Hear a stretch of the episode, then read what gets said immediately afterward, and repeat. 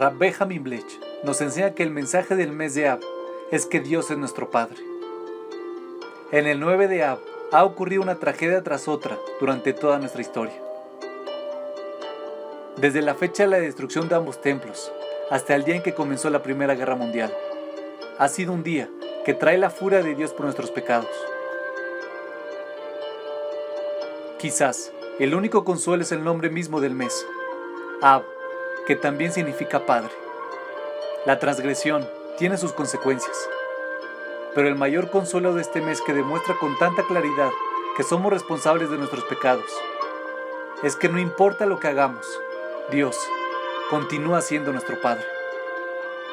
Siempre seremos sus hijos y saber eso nos reconforta mientras nos esforzamos para mantener nuestra relación.